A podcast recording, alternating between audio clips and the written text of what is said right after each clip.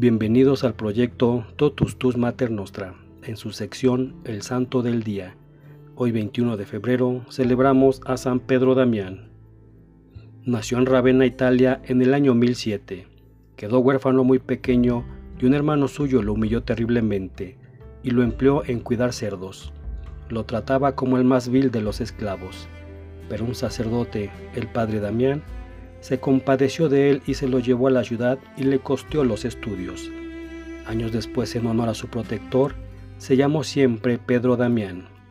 El antiguo cuidador de cerdos resultó tener una inteligencia privilegiada y obtuvo las mejores calificaciones en los estudios, y a los 25 años ya era profesor de universidad. Pero no se sentía satisfecho de vivir en un ambiente tan mundano y corrompido, y dispuso a hacerse religioso. Estaba meditando cómo entrar en un convento cuando recibió la visita de dos monjes benedictinos de la comunidad fundada por el austero San Romualdo, y al oírles narrarlo seriamente que en su convento y se vivía la vida religiosa, se fue con ellos, y de pronto resultó ser el más exacto cumplidor de los severísimos reglamentos de su convento.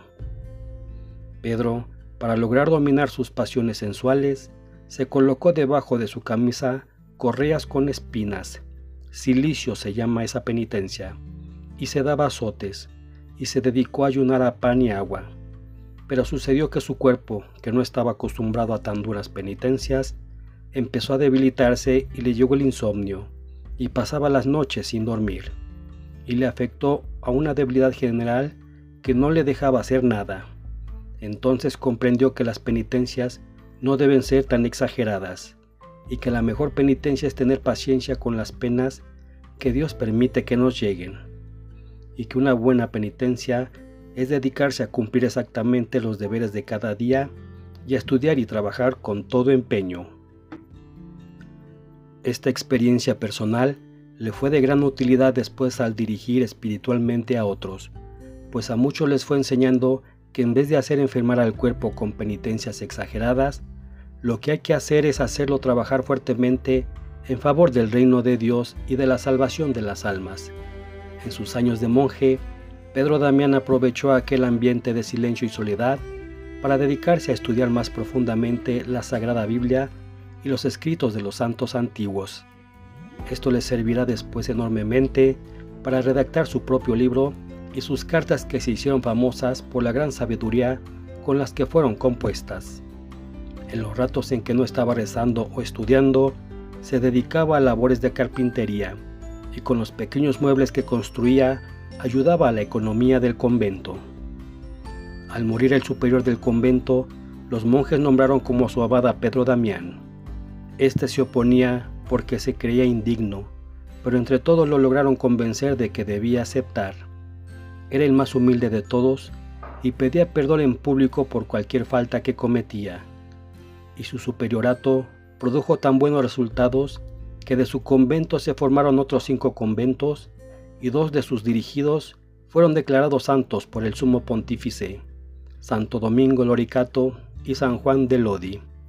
Este último escribió la vida de San Pedro Damián.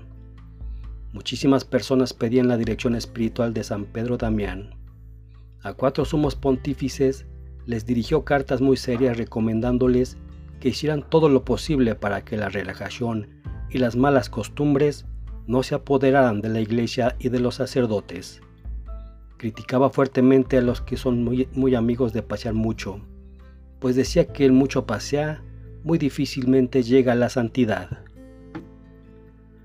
A un obispo que en vez de dedicarse a enseñar catecismo y a preparar sermones, pasaba las tardes jugando ajedrez, le puso como penitencia rezar tres veces todos los salmos de la Biblia, lavarle los pies a doce pobres y regalarles a cada uno una moneda de oro.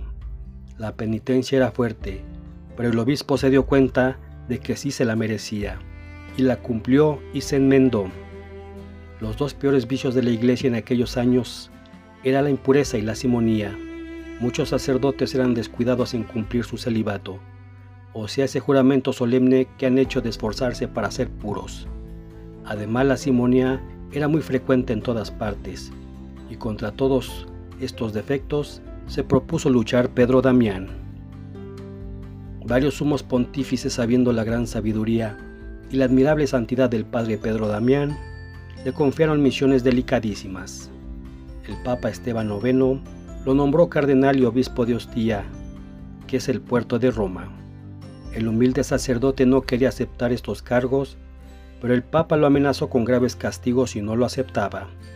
Y allí, con esos oficios, obró con admirable prudencia, porque al que es obediente consigue victorias.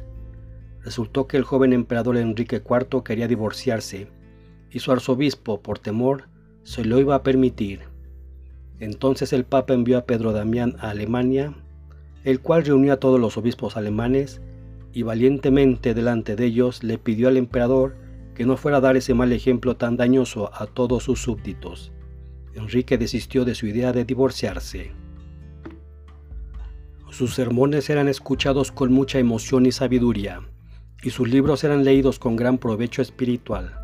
Así, por ejemplo, uno que se llama Libro Gomorriano, en contra de las costumbres de su tiempo. Gomorriano en recuerdo de Gomorra, la ciudad que Dios destruyó con una lluvia de fuego, porque allí se cometían muchos pecados de impureza. A los pontífices y a muchos personajes les dirigió frecuentes cartas pidiéndoles que trataran de acabar con la simonía, o sea, con aquel vicio que consiste en llegar a los altos puestos de la iglesia comprando el cargo con dinero y no por el buen comportamiento. Este vicio tomó el nombre de Simón el Mago, un tipo que le propuso a San Pedro Apóstol que le vendiera el poder de hacer milagros. En aquel siglo del año 1000 era muy frecuente que un hombre nada santo llegara a ser sacerdote y hasta obispo, porque compraba su nombramiento dando mucho dinero a los que elegían para este cargo. Y esto traía terribles males a la Iglesia Católica porque llegaban a altos puestos unos hombres totalmente indignos que no iban a hacer nada bien sino mucho mal. Afortunadamente el Papa, que fue nombrado al año siguiente de la muerte de San Pedro Damián y que era su gran amigo, el Papa Gregorio VII, se propuso luchar fuertemente contra ese vicio y tratar de acabarlo. La gente decía, el padre Damián es fuerte en el hablar, pero es santo en el obrar y eso hace que le hagamos caso con gusto a sus llamadas de atención. Lo que más le agradaba era retirarse a la soledad a rezar y a meditar, y sentía una santa envidia por los religiosos que tienen todo su tiempo para dedicarse a la oración y a la meditación. Otra labor que le agradaba muchísimo era el ayudar a los pobres. Todo el dinero que le llegaba lo repartía entre las gentes más necesitadas. Era mortificadísimo en comer y dormir, pero sumamente generoso en repartir limosnas y ayudas a cuanto más podía. El sumo pontífice lo envió a Ravenna a tratar de lograr en esa ciudad que hiciera las paces con el Papa. Lo consiguió y al volver de su importante misión, al llegar al convento, sintió una gran fiebre y murió santamente. Era el 21 de febrero del año 1072. Inmediatamente la gente empezó a considerarlo como un gran santo y a conseguir favores de Dios por su intercesión. El Papa lo canonizó y lo declaró doctor de la Iglesia por los elocuentes sermones que compuso y por los libros tan sabios que escribió. Este día también conmemoramos a San Eustacio de Antioquía, San Germán, Santa Leonor de Inglaterra, San Roberto Sotwell, Beata María Enriqueta Dominici, Beato Natal Pinot, Beato Tomás Pormort.